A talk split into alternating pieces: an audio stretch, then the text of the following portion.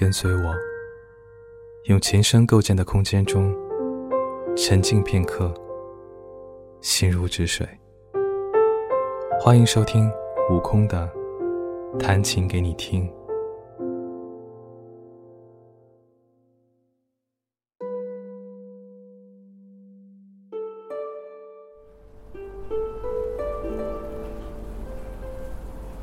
虽然有些冷。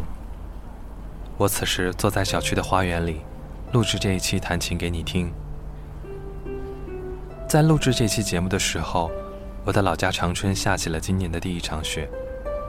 早上朋友还说，第一场雪不成气候，可能飘一些雪花也就算了。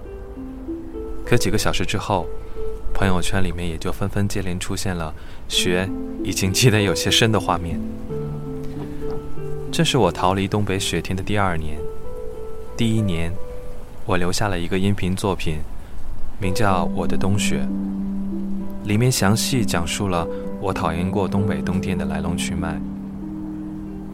对比今天的北京，白天阳光有些耀眼，满视野明亮，有些干冷。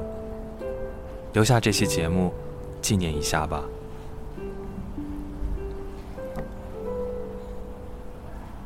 去年北京的冬天。过年之前一场雪都没有下，满心里的庆幸侥幸，也不知今年会是什么样子。我是怕冷的人，全然体会不到冬天世界的浪漫。每天两个空间，我只愿窝在公司和家里，偶尔跑出去了，也就是看演出，或者是看电影。那么。我就不在这里袒露自己无聊的冬天生活了。冬天在地域板块的划分上，南方北方的差异应该也不小。我很好奇南方的冬天究竟是什么样子，所以聆听节目的你，如果你愿意的话，可以留言告诉我。好多人是冬天出生的，在冬天过生日。可能会感受到不同的温暖吧。每一对情侣，在这样寒冷的空气中，时常相依陪伴，这也是不一样的温暖吧。或者，你在双十一头一晚的深夜，蜷缩在被窝中挑选购物，然后等待他们陆续到达你身边的惊喜，这也算是一种温暖吧。在冬天里，温暖。应该是我们最需要的东西。冬天对我来说，总是让我警醒，这一年又要过去了。总是用各种方式细数这一年的经历和收获，去过什么样的地方，发生过什么意想不到的事情，买过的东西，还有丢失过什么样的东西。一想到这里，仿佛夏日的温度还在。淹没在人潮中的时候，就像是一阵风，就这样来到了冬天。这次在户外录音，想说的话其实还有很多，但是应该敌不过冷风。我想你们应该会听到。这期的最后，想说的话留在这首歌里吧。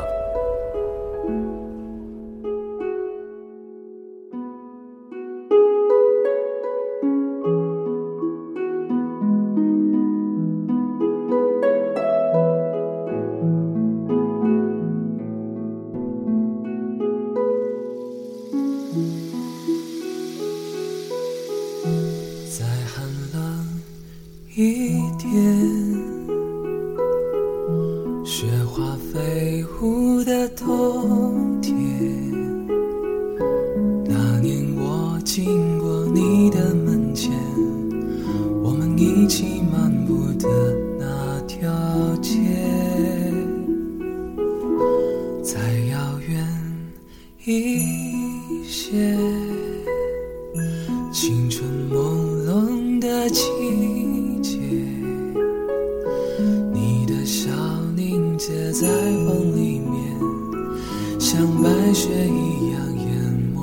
我的眼。时光流逝多少年，花落人散两分别。想问白云的里面，是否有你相思化作的雨点？月落乌啼霜满天。曾经沧海变桑田，春去秋来又